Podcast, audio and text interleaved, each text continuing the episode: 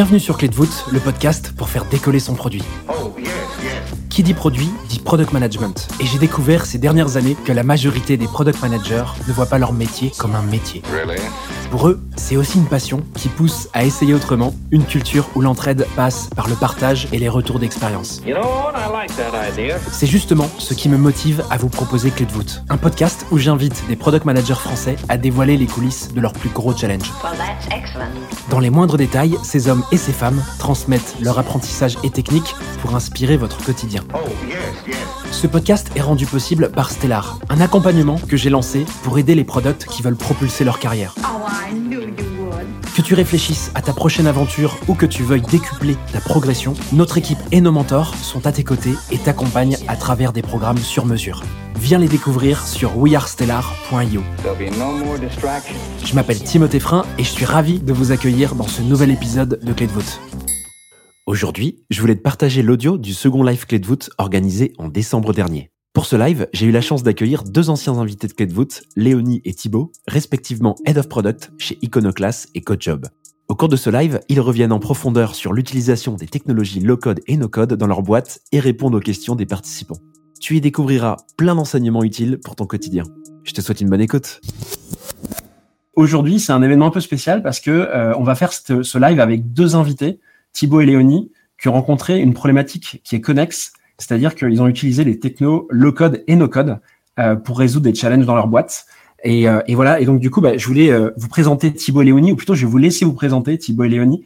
Léonie, si tu veux, tu commencer par toi. c'est quoi ton job? C'est quoi ta boîte? Et après, on passe à Thibaut. avec plaisir. Bah, bonjour à tous. Donc, je m'appelle Léonie. je travaille depuis un peu plus d'un an chez Iconoclast. Iconoclast, c'est une, une, formation à la vente, euh, donc pour les particuliers et pour les entreprises. Donc pour les particuliers sous forme de bootcamp de trois mois, on leur, euh, les, fait accéder à des métiers de business developer sales, et pour les entreprises, bah, des équipes commerciales pour la faire monter en compétences. Et moi, je travaille sur la plateforme éducative euh, d'Iconoclast qu'on a construit en no-code, donc euh, plus particulièrement en Bubble.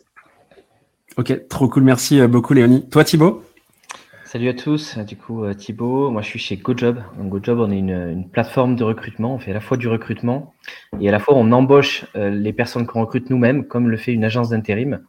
Et on fait tout ça avec du digital, donc on fait beaucoup de code, on fait de la data et il se trouve qu'on a aussi utilisé du no-code pour certains de nos cas d'usage, euh, dont je serais ravi de partager. Et du coup, je m'occupe à la fois du produit et du no-code. Trop bien, parce qu'apparemment il y a une practice no-code chez GoJob, c'est ça que tu dis hein? Ouais, Trop intéressant. Bon, on va avoir l'occasion d'en parler dans tous les cas. Euh, ben, on va on va rentrer direct dans le vif. Euh, je pense que c'est le moment. Alors tous les deux, en fait, ce qui est intéressant, c'est que vous avez eu des sujets qui étaient euh, un petit peu différents. On va euh, on va plonger un peu dedans, mais par contre la démarche était relativement similaire, la manière dont par laquelle vous avez mené un peu ces chantiers. je veux bien qu'on on, on parle en, en, deux trois points de, de de vos challenges à chacun. Toi, Léonie, c'était une démarche qui était plutôt quasi cœur de métier en fait, puisque ce que tu as, ce que fait, le produit que tu as lancé, tu vas nous en parler avec avec Bubble. c'est un produit qui est utilisé tous les jours sur sur vos vos parcours de formation. Tu peux nous en parler un petit peu rapidement, nous pitcher un petit peu le, le challenge que tu as eu à cette époque, celui que tu as raconté sur le podcast, je te le fais faire une deuxième fois. ouais, ça marche. Euh, ben, C'était un challenge puisque euh, effectivement, on avait euh, une plateforme avant hébergée sur un LMS. Euh, L'objectif de cette plateforme, c'est vraiment d'être un support pour nos différentes formations. Donc, on a une formation, euh, comme je l'ai dit, en bootcamp. Donc là, ils vont faire une partie de leur apprentissage euh, sur cette formation. Donc, c'est vraiment leur premier, leur première approche, leur premier lien qu'ils ont avec l'école. Euh, et euh, on a aussi, donc pour les entreprises, une partie de l'apprentissage qui se fait en ligne avant qu'un coach arrive et, euh, et se concentre plus sur la pratique. Euh, donc l'enjeu pour cette plateforme, c'est qu'il fallait qu'on bah, la sorte vite, dans un budget euh, limité, et euh, qu'elle permette bah, de, reproduire un petit peu l'expérience qu'on a avec nos coachs en, physique. Donc une expérience hyper ludique, hyper interactive. donc ça, c'était le, gros challenge. Donc, pour le facteur de, rapidité et de budget, j'ai choisi le no-code parce que ça me paraissait être la, la, technologie qui allait me permettre de lancer le plus rapidement possible sur le marché un produit, une plateforme éducative comme celle-ci. Et, euh, et pour l'aspect interactivité, ça m'a aussi aidé parce que Bubble euh, permet de s'intégrer avec euh, des outils comme Video Ask, euh, qui sont des outils qui nous ont permis de faire des exercices hyper interactifs où l'utilisateur, donc notre, notre apprenant, va vraiment pouvoir interagir avec, avec nous et, et apprendre en faisant plutôt qu'en regardant. Donc ça, c'est hyper intéressant. Ce que tu dis, c'est qu'il y avait un sujet de contrainte, euh, un peu dans ton cahier des charges, si on peut l'appeler comme ça au début. Et d'ailleurs, Thibaut, toi aussi, tu as eu ces sujets de contrainte pour une, pour une question un peu différente. Je veux bien que tu nous fasses plonger un petit peu dans ton challenge à toi. Euh, pourquoi à un moment tu décides euh, d'utiliser ces technos? Euh, C'était pour résoudre quoi exactement? En fait, euh, j'en ai deux de contraintes. Euh, la première, c'est que du coup, j'ai des process de recrutement, j'ai des process de gestion de mission, on voit des contrats, signatures, tout ça à automatiser j'ai une force de frappe qui est très limitée en termes de développeurs. Euh, et, j'ai plus, beaucoup plus de sujets à prioriser euh, que de développeurs pour les réaliser. Du coup, ma première contrainte, c'est comment, sur certains sujets, euh, je peux aller apporter des quick wins par-ci par-là qui peuvent être durables en no-code.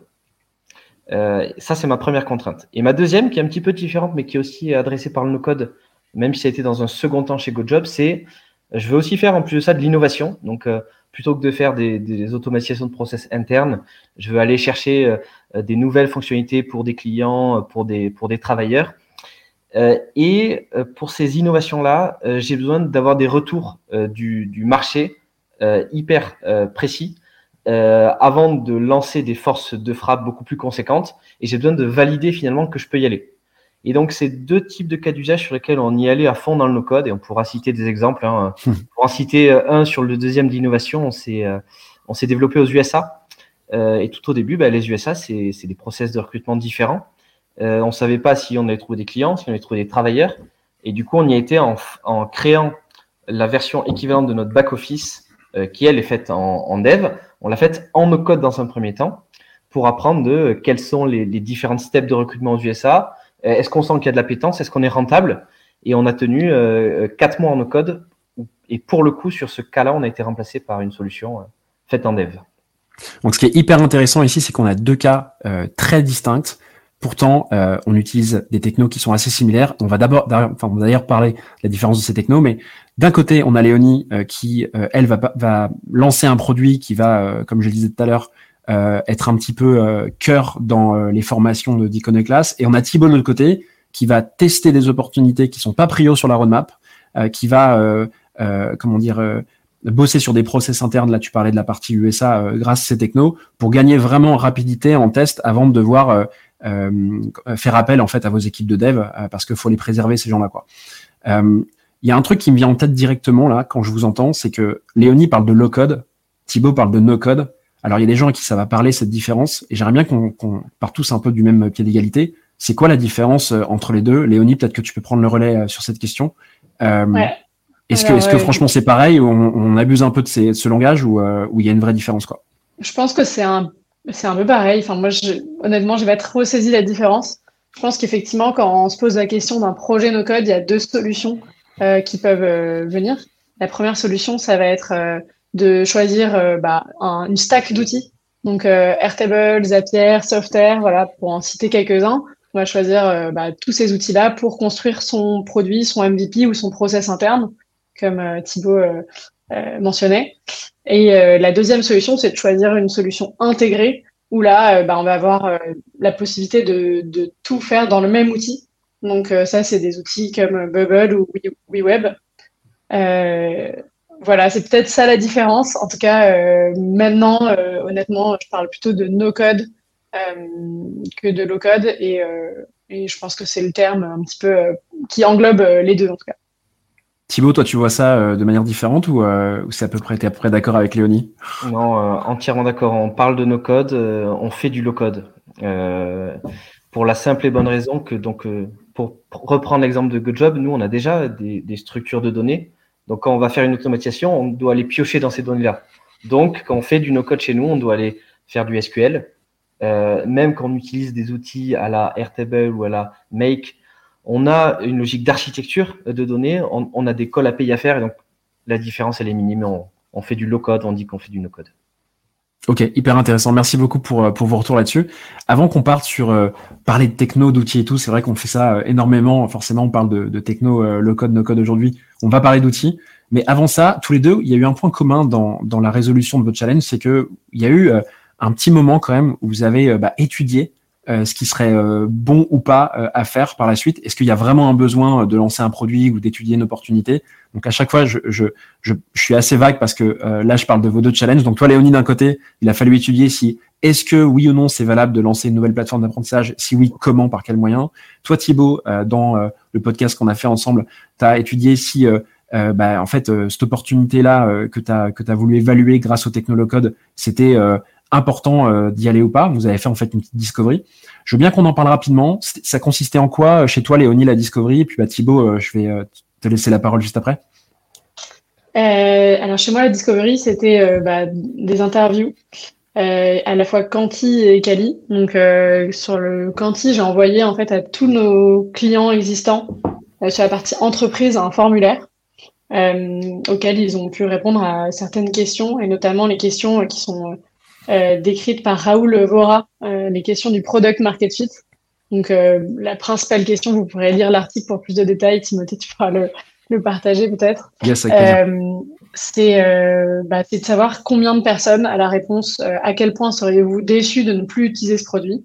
alors le but, enfin selon sa théorie à lui, c'est d'obtenir 40% de, de je serais très déçu. Et selon lui, alors si on a une quantité de, de, de réponses suffisantes, euh, bien sûr, c'est donc il dit à partir de bah, une quarantaine aussi justement, je crois, ou une cinquantaine. Euh, ben on a atteint son product market fit. Et donc moi j'ai posé ces questions-là, et ensuite il vous explique en fait un certain nombre de choses, enfin un certain, ah, un certain nombre d'informations à aller récupérer auprès de ces, clients-là pour euh, améliorer ce que vous avez d'existant, parce que vous avez généralement toujours un peu d'existant. Donc nous on avait une formation en présentiel et une formation hébergée sur un LMS. Donc, je suis allée comprendre ce que les gens aimaient de ces formations-là et euh, en fait ce qu'ils voudraient euh, changer principalement. Et la particularité de cette, euh, cette théorie, c'est que il faut, enfin, selon lui, il faut se, concentrer sur les personnes qui seraient vraiment très déçues si elles n'avaient plus accès à votre produit. Parce que c'est ces personnes-là qui vont vous donner une mine d'or d'informations sur pourquoi ils, aiment votre produit et, et, sur ce qu'il faudrait changer pour qu'il soit encore plus accro et pour que vous rendiez d'autres personnes accro. Voilà, merci euh, Dorian. Merci Dorian euh, pour, pour, le, euh, lien d'article directement. Je rebondis sur, sur les petits messages dans le chat. N'hésitez pardon, n'hésitez pas, je vais y arriver, à poser vos questions. on va construire sur live sur vos questions. On n'est pas du tout sur un live passif, donc allez-y, martelez-nous de questions. On aura de la matière pour, pour continuer ce, ce live. Merci beaucoup Léonie pour ce que tu viens de nous dire.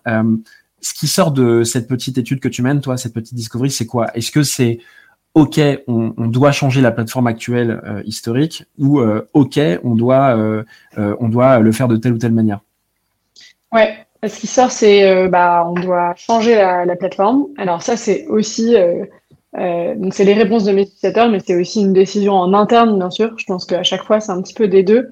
mais la principale chose qui sort de, mes, de chez mes utilisateurs, c'est bah, il manque cette interactivité que on, qu'on vous connaît si bien. Euh, donc, dans notre bootcamp, c'est vrai qu'on a 70% de pratique. Euh, on a des, directeurs commerciaux qui viennent et qui font des mises en situation avec des vrais prospects, des vrais, euh, des vrais leads sur lesquels ils travaillent. Et donc, on avait vraiment à cœur de reproduire ça dans le, dans le, dans le produit. Et c'est ce que nos utilisateurs nous demandaient. donc, bah, c'est là qu'on s'est dit, go, on, lance une, une, nouvelle plateforme et il faut qu'on le fasse rapidement pour pouvoir tester cette hypothèse.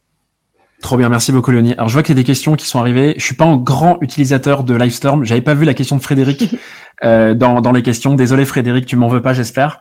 Euh, Avez-vous des expériences de mise en place de solutions d'automation, d'automatisation en low code pour faire interagir entre elles des solutions éditeurs grand compte type TIPCO ou DXC, etc. Est-ce que ça vous parle, Léonie et Thibault, cette question? Si oui, euh, n'hésitez pas à, à, à répondre. Thibaut est en train de euh, mourir et, Frédéric, tu les as achevés, s'il te plaît, la prochaine fois. Fais attention sur le live, vas-y tranquille sur une première question. Travaille pas du tout avec des, des solutions éditeurs euh, grand Pareil. Euh, Voilà, plutôt des. Enfin, on est. Je pense que c'est pareil pour toi, Thibaut, mais on est plutôt dans des petites boîtes, donc euh, donc des Airtable, ça, ça suffit pour nous à ce stade. Mais je comprends ton challenge. Ouais, Frédéric, euh, juste une petite intuition là-dessus euh, pour euh, pour avoir ce type de, de réponse. Je pense que tu peux tu, peux te rapprocher d'agences no code qui qui vont pouvoir bosser sur des process, des outils internes ou des solutions pour des grands comptes. Je pense notamment à une agence qui s'appelle Cube qui qui ont bossé avec avec des boîtes qui sont pas tout petites, toutes petites. Donc n'hésite pas à leur poser des questions, ils sont très cool et ils participent beaucoup à l'écosystème. C'est c'est des gens qui pourront sans doute te répondre. Voilà, il y avait une autre question de Lucas qui était comment savoir quand il faut switcher entre notre solution, notre solution du no-code vers du dev. Alors ça, euh, je pense que pour le coup, vous allez pouvoir euh, en parler. Léonie, toi, ça a été un sujet puisque tu as benchmarké un peu des solutions euh, entre, entre bah, ce que tu as fait en no-code et pourquoi pas faire du dev en propre. Et toi, Thibaut, pareil, il y, a un, il y, a un sujet quand même de préservation des équipes dev chez toi. qui veut prendre la parole? Comme vous voulez, vous battez pas. Vas-y, Thibaut. Allez, je prends celle-là. Euh, comment savoir quand il faut switcher? Euh, Il y a des cas où on ne peut pas savoir euh, tant que le projet n'a pas pris et qu'on n'a pas eu les, volumes nécessaires. Mais je vais vous décrire un petit peu notre approche chez GoJob. Donc, quand on a un projet, soit il est cœur de métier pour nous. Donc, donc on, on, est GoJob, notre cœur de métier, c'est le recrutement et la gestion de mission de nos travailleurs. À ce moment-là, dans les projets, il va y avoir beaucoup d'interconnexions nécessaires avec plein de microservices qui sont déjà faits en dev, ce qui fait que ce sera trop dur, trop complexe de le faire en no-code. Et on le fait, euh, et du coup, à ce moment-là, on le fera en dev dès le début. Donc, donc là, c'est même pas la question de switch, c'est on le fait en dev. Maintenant, euh, on fait des projets no-code quand euh, le no-code tire sa force, sa force étant d'amener sur le marché un produit en fonctionnel et live en moins d'une semaine. Et donc avoir un, time, un, temps de ROI, de return on investment, qui est inégalé.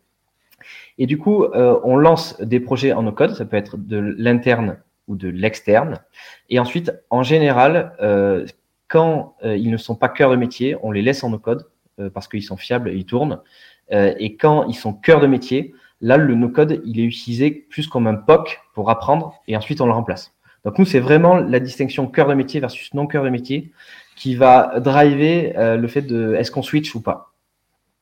Ok, hyper clair. Lucas, tu nous dis si, euh, si euh, Thibaut a répondu à ta question. Est-ce que tu vas ajouter un truc, Léonie? Euh, c'est, enfin, moi c'est compliqué à dire parce que j'ai pas, euh, ouais. j'ai pas encore switché sur le dev, mais euh, je dirais qu'il y a un moment si, si ton produit a atteint trop ses limites, euh, enfin si, enfin toi tu pars avec un existant, Thibaut. Mm. Moi s'il n'y a pas d'existant, euh, c'est plus euh, quand on a atteint trop de limites, bah, là, on va peut-être switcher sur du dev. Et donc, en l'occurrence, il y a un problème sur Bubble, notamment de performance des pages. Euh, c'est peu performant. Donc, si à un moment, on commence à avoir beaucoup d'utilisateurs, ça va nuire à cette performance. Donc, soit on est capable d'augmenter d'abonnements avec Bubble et euh, ils sont capables de prendre en charge cette, ce problème de performance, soit à ce moment-là, je pense qu'on devra switcher. Pareil pour des, des sujets de sécurité sais qu'il y a peut-être plus de, de, sujets de sécurité sur les outils euh, no-code que, que quand on part en dev et qu'on fait attention à ces sujets-là dès le début. Donc, euh, donc voilà, ça peut être une autre raison. En tout cas, euh, ce serait ma réponse. Super transition sur la sécurité. Jean-Guillaume a posé une question qui est est-ce que vous avez eu des contraintes de sécurité? Je pense ici à des applications B2B. Euh, Léonie ou Thibault, est-ce que vous avez un, quelque chose à ajouter là-dessus pour répondre à, à Jean-Guillaume? Vas-y, euh... je prendrai la suite. euh, sur B2B, du coup, en interne? Alors là, c'est pas précisé. Tout simplement sur des apps B2B, euh, Jean-Guillaume Jean -Guillaume demande, ouais. Ah, des apps qu'on. Bah, alors, euh, nous, non, pas tellement. En fait, ça, ça, reste de. On a peu de données euh, sensibles sur l'appli Bubble. ça reste une plateforme éducative, donc la seule donnée que tu peux récupérer, c'est l'avancée enfin, sur l'apprentissage d'un apprenant. Euh, donc, euh, donc, on a sûrement des failles de sécurité pour répondre à ta question et on ne s'est pas euh, suffisamment penché dessus, mais parce qu'il y avait un, faible risque aussi à ce stade. Donc, voilà. Et en B2B, enfin en interne en tout cas, j'ai pas, j'ai pas de, de réponse un petit peu plus de pousser là-dessus. On utilise Airtable, etc. Je pense que c'est des outils qui sont assez sécurisés pour le coup. Ouais, on va revenir sur vos stacks après si tu veux. Toi Thibaut, euh, je sais que tu bosses avec des gros clients. Euh, je vais pas les. Je crois qu'on avait nommé Carrefour euh, sur le sur les sur l'épisode. Oui. Et est-ce qu'il y a des sujets de sécurité justement avec ces grosses boîtes généralement on fait un peu plus gaffe? Non, j'ai exactement la même réponse que Léonie, c'est-à-dire nous, par exemple, on offre des, des services de compte bancaire pour nos travailleurs. Ça, on l'a pas fait en no-code. Les données de santé, on le fait pas en no-code. On fait du no-code quand, justement, la sécurité, on, peut se dire, les risques étant, sont limités et on apporte de la valeur autrement. Donc nous, la sécurité, c'est un sujet. D'ailleurs, en no-code, on peut faire les choses de manière plus ou moins safe. cependant, on prend des sujets justement qui sont sur lesquels les contraintes ne sont pas énormes. Donc non. Ok, merci beaucoup pour euh, la clarté de vos réponses. Euh, prochaine question de Quentin. Quelles sont les compétences techniques minimales pour du low-code, savoir utiliser SQL, API, etc. Thibaut, Léonie là-dessus. Euh, je peux y aller. C'est dur à dire quelles sont les compétences. tu peux toujours enfin, en fait, ça s'apprend assez vite. Après, moi, j'avais fait le wagon, notamment, qui m'a aidé à avoir des, bah, des connaissances tech. En code bah, mm. En code, euh, ouais, exactement. En, en, SQL, sur les API. Donc, je, vois comment ça fonctionne. Après, euh, t'as pas besoin de, de, En fait, il faut comprendre la logique plus que de savoir euh, coder une API. quoi. Il euh, faut comprendre à quoi sert une API, à quoi sert le SQL et dans une certaine manière comment en faire. ça, ça c'est l'idéal. Mais, mais sinon, je pense que tu peux trouver ces informations assez rapidement en fait sur Internet, sur des articles et en prenant en main les outils. moi, je vas-y, fonce et, euh, et tu verras euh, aussi euh, sur le tas avec, avec toute la documentation qu'il y a sur Internet. Il y a aussi une, si je peux me permettre, une différence de, de courbe d'apprentissage selon les outils. Hein. Il y a des choses qui s'utilisent très facilement. Autant par exemple sur Bubble, alors les gens se font un peu un sketch de Bubble. Euh, mais pour maîtriser Bubble, il faut quand même se chauffer un petit peu euh, de ce que je vois sur l'écosystème. Toi, d'ailleurs, je crois que tu as fait une formation euh, chez Auto de mémoire sur Bubble, Léonie. Ouais, exactement. Formation Auto qui est super, super cool, que je recommande beaucoup parce que ça te permet de monter rapidement en compétence sur Bubble. C'est pas très long. C'est entre une semaine et un mois. Alors, je pas, je suis pas au, courant de leur dernier format. Mais c'est vraiment une super formation et ça permet de, de mettre les mains dedans en faisant un premier projet sur Bubble.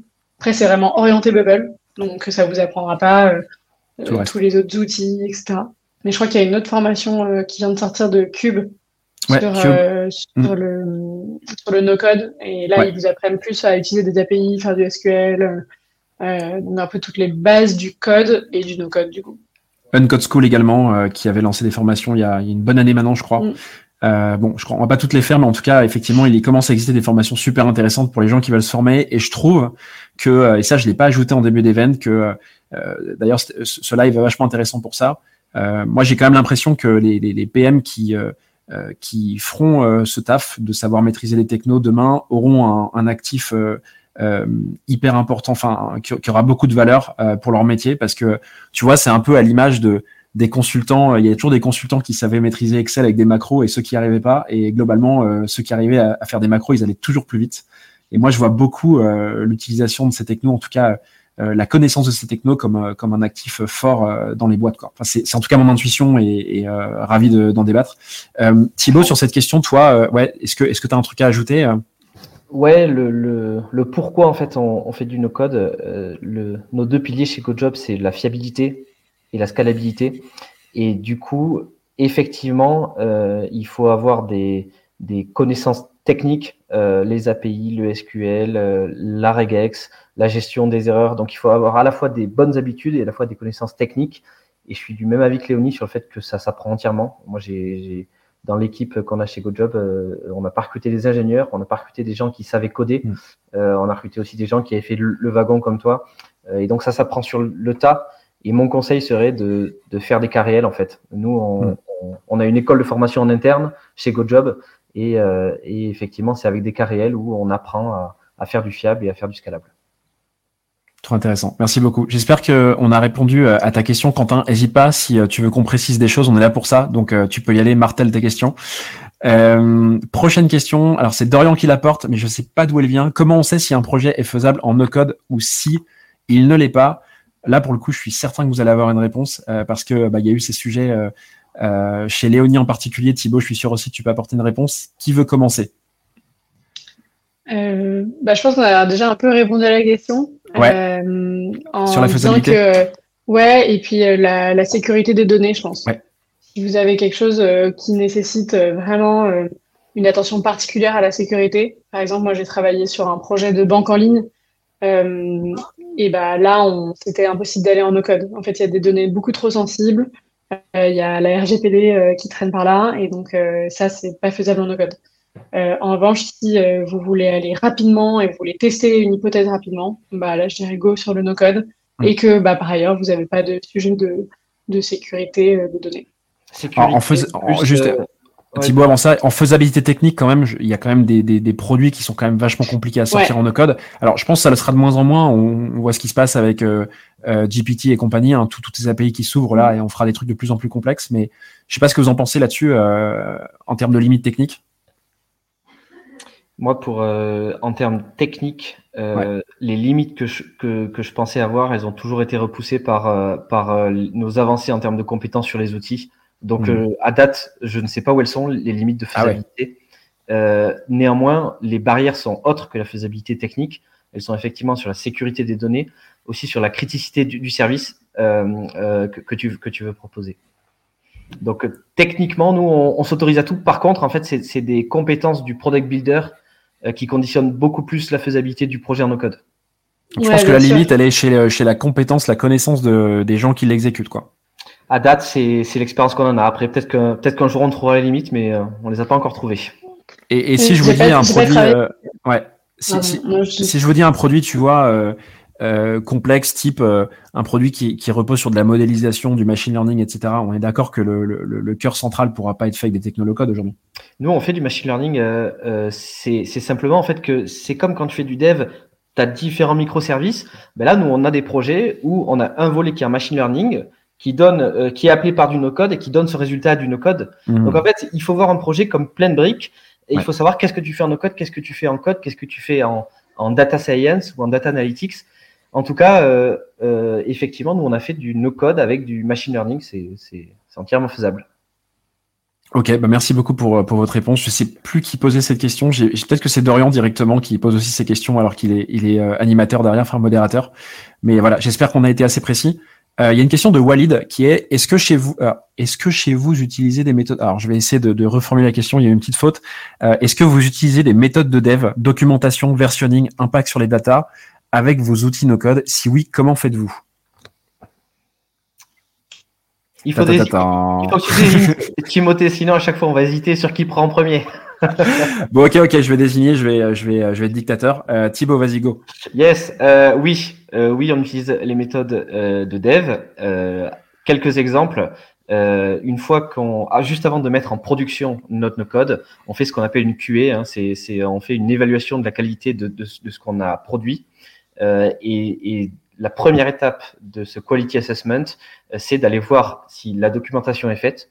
Donc ça, nous, on utilise beaucoup du Make. Donc, euh, il y a quelques conseils sur Make euh, dans la section notes, d'aller mettre le lien de la documentation, d'aller mettre le lien de, de, tous les Airtables, les échecs, etc.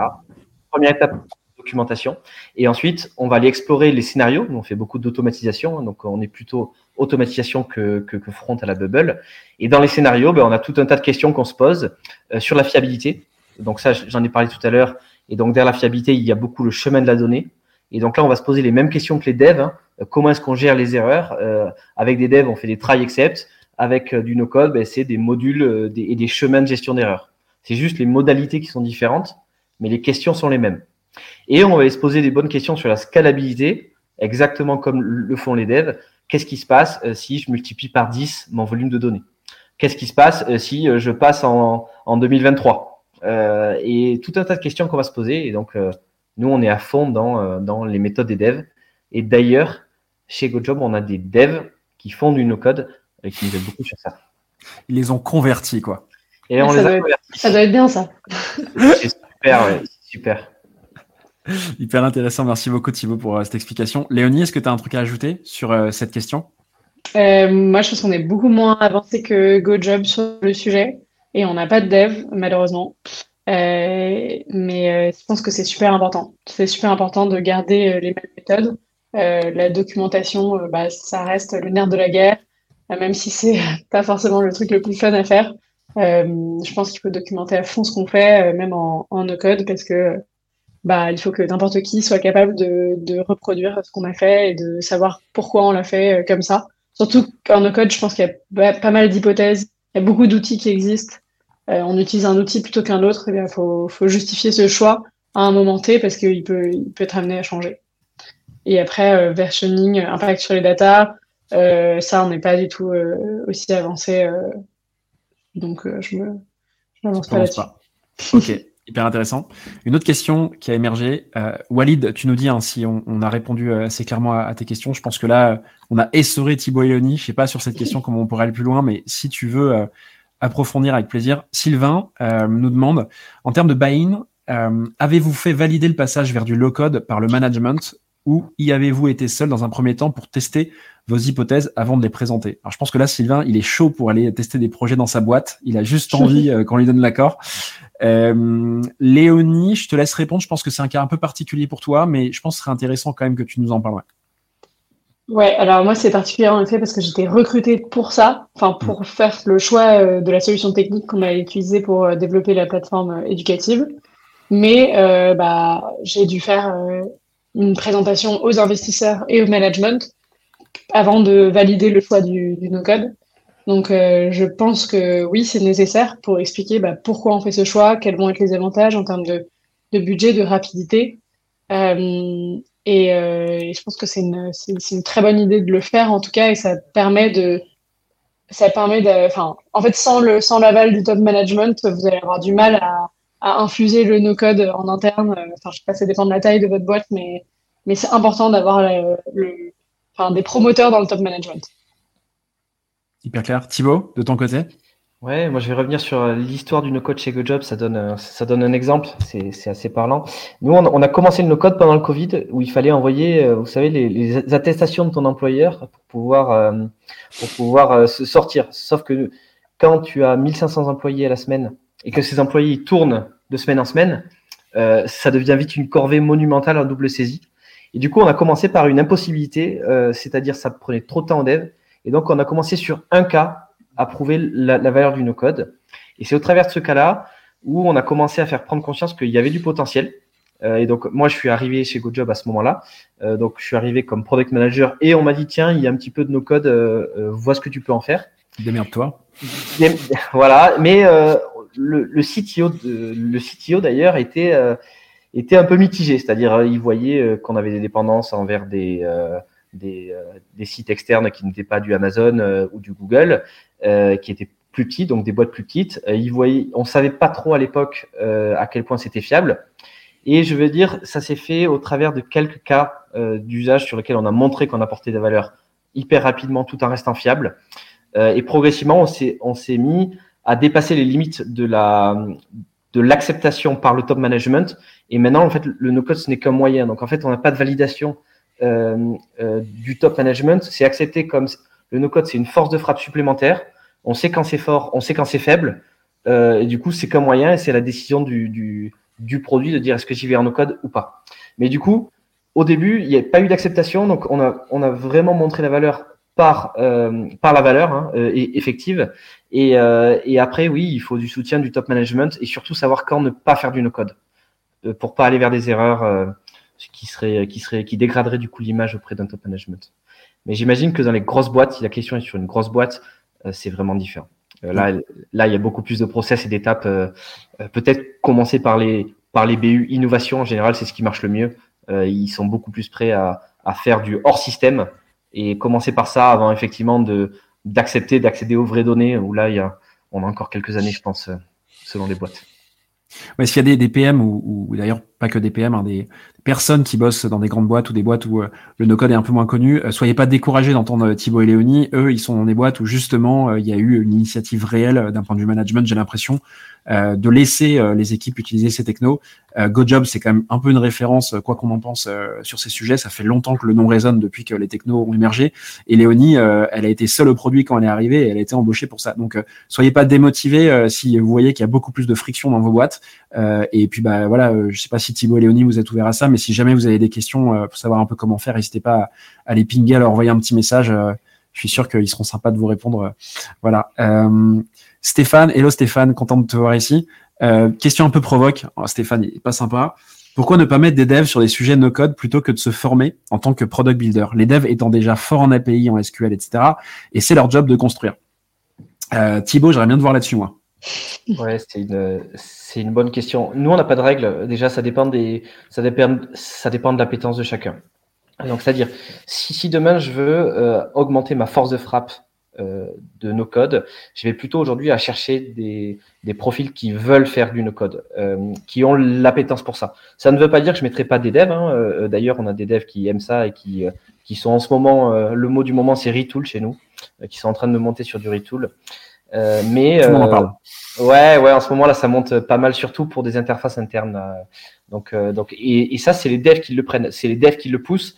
et donc, si demain j'ai un projet sur Retool, ben, je sais que j'ai des devs qui sont chauds, je, je les mettrai dessus.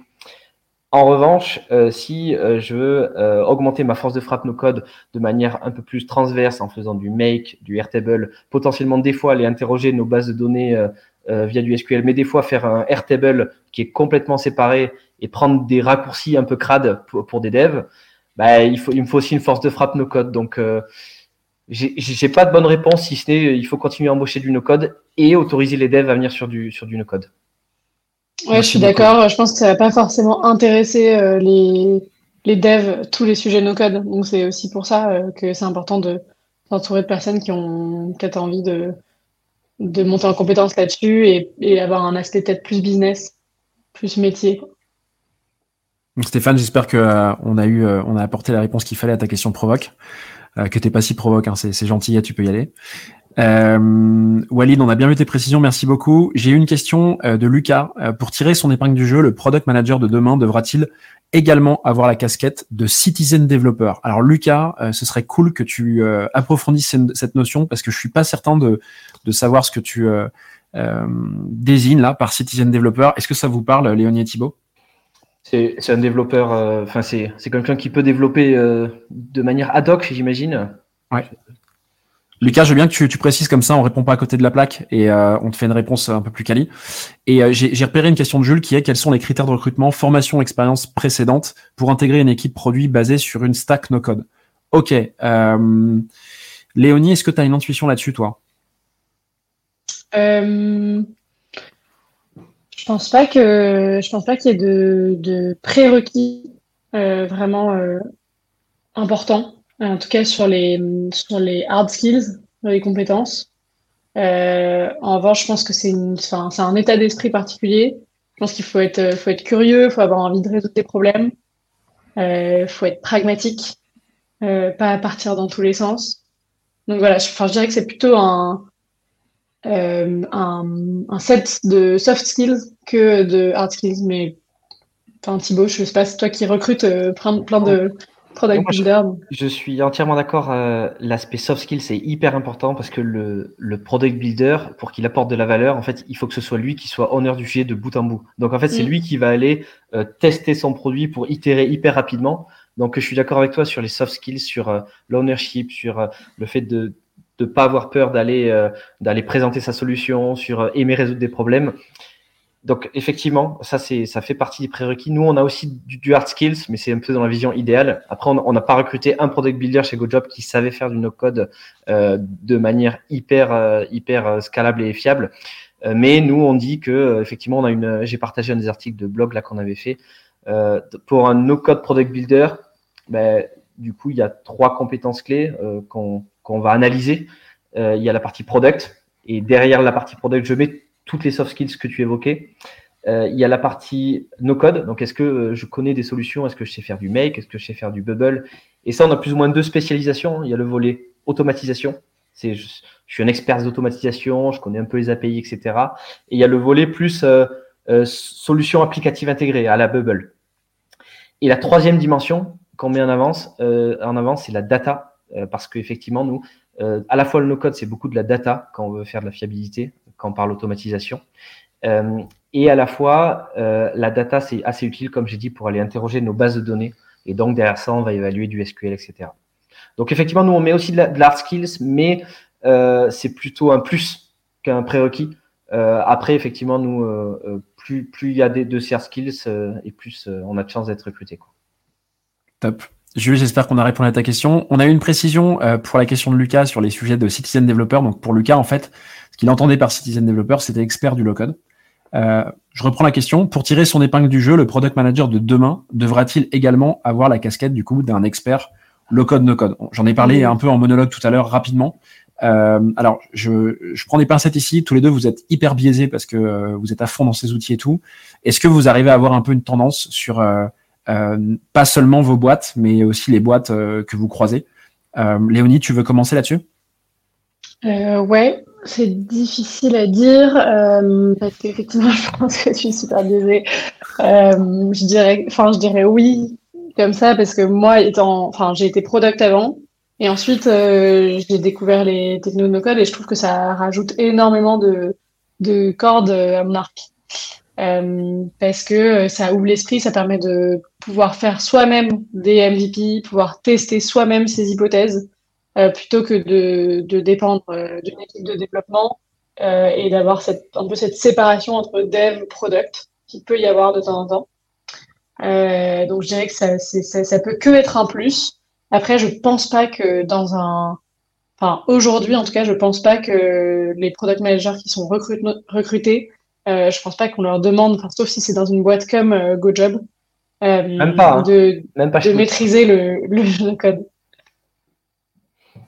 Non, non, hyper clair. Ouais, pour rebondir, euh, chez GoJob, effectivement, on embauche des products qui sont product. J'allais dire que, mais, mais non, non, qui sont product.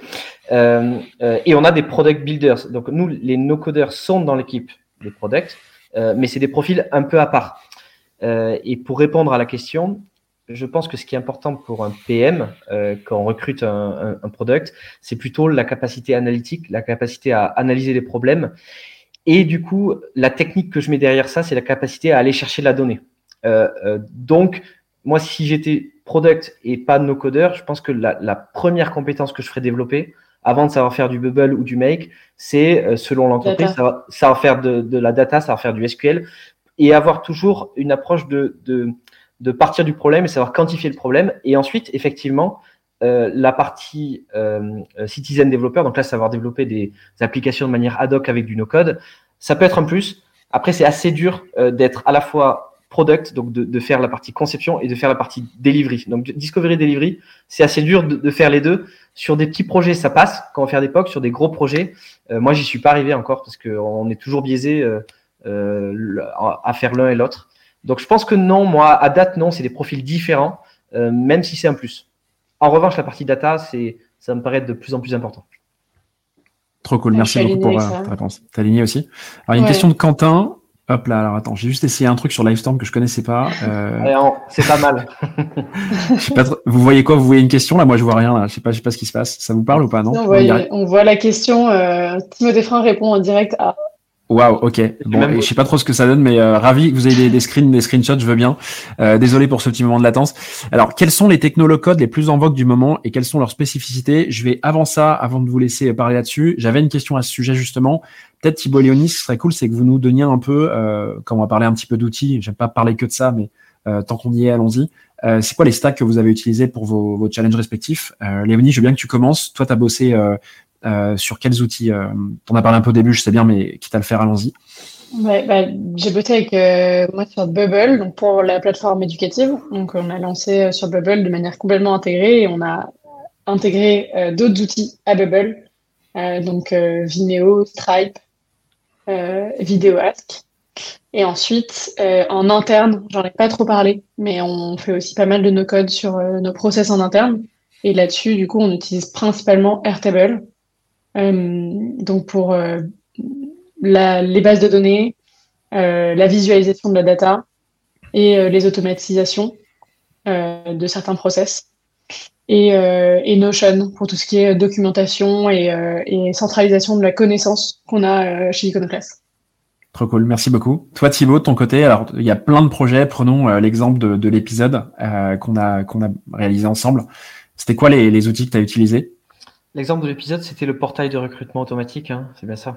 Euh... C'est ça. que... C'est vrai qu'on en fait un toutes les semaines, donc. Euh... je sais plus si j'ai parlé ça ou, ou des USA. Euh, écoute, nous, euh, donc si je catégorise les outils, on a les outils plutôt euh, base de données qui peuvent être aussi des solutions intégrées. Donc ça, on est pas mal sur du Airtable. quand on veut faire une base de données séparée. Et en l'occurrence, sur, sur ce projet-là de recrutement automatisé, c'était c'était un bac à base de Airtable. Sinon, on, on fait aussi du, du SQL, comme j'ai dit, et on peut utiliser du BigQuery, donc Google BigQuery, euh, donc aller piocher et créer des bases de données directement euh, sur, sur l'espace de Google. Et on a en, ligne de mire, euh, en veille un petit peu, mais on l'utilise pas aujourd'hui, du Xano. J'ai vu qu'il y avait ça dans le, hmm. dans le message du chat, mais aujourd'hui on l'utilise pas. Ça, c'est pour la partie plutôt base de données. Pour la partie euh, automatisation, donc le, ce qui fait la glue entre tout, nous on est Make. Quand je suis arrivé chez GoJob, on faisait un peu de parabola, de Zapier et de Make. Euh, j'ai tout réorienté sur Make qui me paraît être le, le plus performant et surtout celui qui permet le, mieux de gérer les erreurs, qui était un de mes critères clés. Euh, et je crois qu'on teste aussi en fond du N8N, euh, mais pour nous, ça nous paraît encore trop compliqué euh, pour les compétences qu'on a, et du coup, on perd la valeur qui est apporter vite de la, de, de, de la valeur du no-code. Donc on reste sur Make et c'est notre outil de base. Et pour la partie front, et là je vais en, frustrer certains, euh, euh, nous euh, on, a utilisé du Bubble pour des outils externes, mais que comme un outil front ou alors très léger en utilisant les bases de données. mais on, avait un back Airtable et un front en, Bubble, ce, qui est, assez peu courant. on a fait aussi de l'intégrer sur du Bubble. On se met à du retool pour la partie interne. et là, j'ai dépassé ta question parce que tu parlais vraiment de, du use case, mais pour le use case en question, euh, c'était de l'Airtable, du Make, et on utilisait aussi des modules externes comme ça, comme il est activé via du Make. en l'occurrence, on utilisait du Twilio, Twilio Studio, qui, est vraiment, qui est vraiment pas mal si, si, vous voulez faire du SMS conversationnel. Mm. Il y avait un petit plugin aussi de mémoire, euh, Thibaut, que tu utilisais, euh, je sais plus le nom. Mini extension, c'est ça? Ouais, ouais, ouais. Mini extension, on le fait sur certains projets, euh, et en l'occurrence sur celui-là aussi. Euh, c'est ce qui donne la couche de, de front euh, à du Airtable quand on veut faire, par exemple, des cas assez simples où on veut que une personne interne se connecte avec son identifiant et elle voit juste les lignes qui lui sont attribuées à elle et pas tout. Plutôt que de créer des vues sur Airtable, bah, tu peux plugger des fronts qui sont assez pratiques et surtout qui sont peu chers et du coup on, on bypass un peu le modèle économique d'Airtable mais je devrais pas trop le dire. Super. Bon, c'est pas grave, tu l'as dit. Donc, pour répondre à Quentin, donc là, Quentin, on t'a donné un petit peu euh, ce qui a été utilisé dans, euh, par, euh, par Léonie et Thibaut sur les, les challenges qu'on a adressés sur le podcast. Euh, peut-être, Léonie, est-ce qu'il y a, tu vois un outil en vogue particulier en ce moment qui t'intéresse ou que tu utilises peut-être déjà, mais que tu trouves euh, particulièrement intéressant en ce moment? Bah, Retool, j'en ai vachement entendu parler. Euh, et je trouve que, enfin, ça a l'air vraiment pas mal, mais je n'ai pas mis la main dedans, donc je ne saurais pas trop dire mais j'en entends beaucoup parler, donc je, ça, je, suis assez curieuse de voir. Et après, euh, bah, Make, c'est vrai que ça a pas mal évolué depuis Integromat. Euh, donc, euh, c'est vrai que là, j'aurais aimé faire le switch aussi, euh, tout ce qu'on a sur Zapier, le mettre sur, euh, sur Make. Et pourquoi pas pour certaines automatisations qu'on a sur Airtable aujourd'hui, où la gestion d'erreurs est pas géniale, justement, switcher là-dessus. Donc, je suis assez alignée avec Thibaut et je n'ai pas d'autres outils en tête. C'est déjà pas mal, hein c'était mm. pas mal. J'ai testé Softair aussi, j'en ai pas trop parlé, mais euh, testé Softair pour faire une plateforme sur laquelle on recense tous nos profils de euh, tous les profils qui sortent des bootcamps. Ah. Euh, et c'est euh, vraiment super. Alors ça a quelques limites, c'est pas encore tout à fait parfait, mais pour rajouter un front sur un Airtable, c'est pour quelque chose d'assez simple comme ça, c'est vraiment top. Trop bien. Toi, Thibaut, est-ce que tu as vu un outil ou deux qui t'intéresse euh, particulièrement, que tu trouves, euh, qui, serait intéressant à partager ici? Non, mais effectivement, euh, Retool, nous en ce moment, on nous pousse beaucoup ça. Nous, c'est plutôt des outils orientés visualisation de data. Donc récemment, on s'est mis à Data Studio, mais c'est un autre usage hein, que, que, faire des automatisations ou, des, ou des applications intégrées. Donc Data Studio qui a été renommé d'ailleurs, je ne sais plus comment, assez récemment, et Retool. Data Studio, je suis en train de checker en live. Euh, il a été renommé. Looker, Studio, c'est ça? Looker Studio, tout à fait. Voilà, comme ça on a l'info. Bon voilà, Quentin, j'espère qu'on a répondu à, ta question. Hop, je termine de répondre. Il s'est passé quoi là? Vous avez vu la question disparaître, c'est ça? Ouais. ouais. Ok, génial. Super. Il y a une question de Thibaut qui est que pensez-vous d'outils comme Cycle euh, qui permettent de faire des workflows produits custom et s'intègrent avec Zapier? Pourquoi faire Deuxième question, du coup, pourquoi faire un outil custom en Bubble qui est assez complexe à faire correctement? Je propose de répondre à la première question. Euh, Est-ce que vous avez un avis sur, euh, sur les outils comme Cycle? Donc Cycle, c'est un. Vous voyez tous les deux ce que c'est, Cycle? Mm, Non, pas Non, moi non plus. alors bon bah du coup ça va être dur d'avoir un avis, mais globalement Cycle euh, c'est un outil qui, qui vient euh, se plugger euh, sur plein de sources dans votre boîte, qui certains sont en train de l'essayer comme alternative par exemple à Product Board ou Harvester. C'est une c'est un outil Defenders, donc c'est un outil qui est un peu un peu dans l'ombre pour l'instant, qui est un peu en bêta, je crois de mémoire si je me dis pas de si je dis pas de bêtises. Et, et, donc ils sont en train d'itérer dessus, c'est un produit français, donc trop cool. ils sont en train d'itérer dessus en ce moment. Est-ce que euh, peut-être vous avez un avis du coup euh, sur euh, sur bah, Harvester ou, ou un, un, autre équivalent qui permettrait de faire des, des workflows? Je pense qu'Harvester en fait, mais je suis pas certain. J'y mettrai pas ma main à couper. Bah, en fait, je suis en train de regarder, mais c'est est-ce que c'est pas un peu comme Make finalement les Zapier alors Make va t'aider à créer des connexions. Cycle est là plutôt pour faire de la collecte de feedback en se pluguant un peu partout. Et ensuite, ces feedbacks, tu sais, c'est un peu ces outils tout en un, où à partir de feedback, ensuite prioriser, t'aider à, créer ta roadmap, etc. Euh, donc, ok, un peu comme euh, Monday? Euh, ouais, ouais, Monday est utilisé. je pense que c'est la cible est un peu différente, mais euh, Monday a en partie ce rôle. là où Zapier et Make vont être un, connecteur, Cycle va plutôt, enfin, ils ont des intégrations natives en fait, ou alors tu peux même, je pense, les intégrer via Zapier à d'autres outils, mais c'est pas le même rôle de base. Hein, c'est pas du tout pareil. Ok. Bon, cette question, j'ai l'impression que vous allez sécher. Non, non, Moi, oui. Moi, je peux tenter. Hein. Euh, nous, on n'a pas eu le besoin. Euh, on n'a pas eu le besoin à date. Donc, il y a l'aspect de, ce que je comprends de, ces produits-là, il y a l'aspect collecte de données qui en venant se pluguer, par exemple, à des sites, et il y a l'aspect un petit peu euh, workflow roadmap, si je comprends bien. pour le deuxième point, nous, on est full Notion, et d'ailleurs, on a on a développé des, des, des modules customisés qui nous permettent vraiment de gérer tout notre workflow accès product euh, et sur la partie collecte de data, à date, on utilise d'autres outils euh, qui sont plutôt dans les mains du marketing aujourd'hui et non du produit. Nous, on consomme la donnée. On vient pas installer ces, connecteurs-là. Donc, à date, on n'a pas eu le besoin. C'est pour ça que je peux pas te répondre. Mais voilà un petit peu comment ça se décline chez nous euh, aujourd'hui. Trop bien. J'en profite rapidement, comme je vois qu'il est 53 et que l'heure tourne. je vous mets un petit sondage, messieurs, dames, les participants. Euh, dans euh, le chat. Ça va me permettre d'avoir un peu de feedback pour les prochains lives. S'il vous plaît, remplissez-le, ça prend 30 secondes. Ne partez pas avant, ce serait trop cool d'avoir vos retours. Vous savez très bien en tant que PM, ou en tout cas euh, métier connexe au, product, que c'est hyper cher pour nous. Euh, donc merci beaucoup de, de remplir, si vous pouvez, le, le, petit sondage que je viens de mettre, le petit Oli dans le chat. merci à vous. Alors il y avait une, je crois que c'est plutôt une réflexion qu'une question de, de Walid qui disait que N8N est bien mieux pour la gestion des erreurs euh, plus dédié aux gens qui viennent du dev. Euh, moi, c'est un peu les retours que j'avais euh, du fait de sa complexité à, à N8N. Euh, par contre, j'ai vu que les, champs de, des possibilités étaient complètement dingues avec cet outil. J'ai vraiment des super échos là-dessus. je pense qu'ils sont pas arrivés au stade d'expérience utilisateur tel que Make ou Zapier. Moi perso, je suis nul en tech et vous Zapier, je sais à peu près l'utiliser. Euh, mais euh, je sais pas ce que vous ce que vous avez comme ressenti vous là-dessus. Est-ce que ça a été compliqué pour vous d'utiliser ces connecteurs euh, Zapier et Make quand vous y êtes mis ou pas? Non, pas du tout. C'est ouais, hyper intuitif. En tout cas pour moi, c'est ça l'était.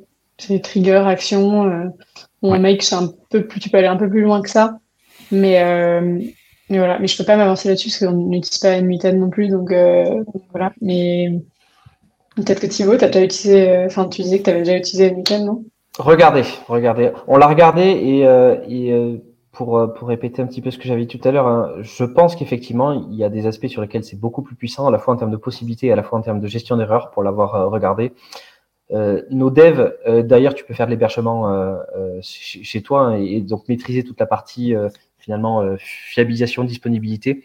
Nous, on, on le fait pas parce qu'on utilise le no-code. Si on se rappelle le pourquoi, on l'utilise pour amener des produits vite sur le marché. Et aujourd'hui, on n'a pas les compétences. Nous, chez GoJob, peut-être que si euh, demain, il y a une boîte qui a une équipe de no-codeurs, c'est que des devs et qui savent faire du N8N, mais allez-y, foncez.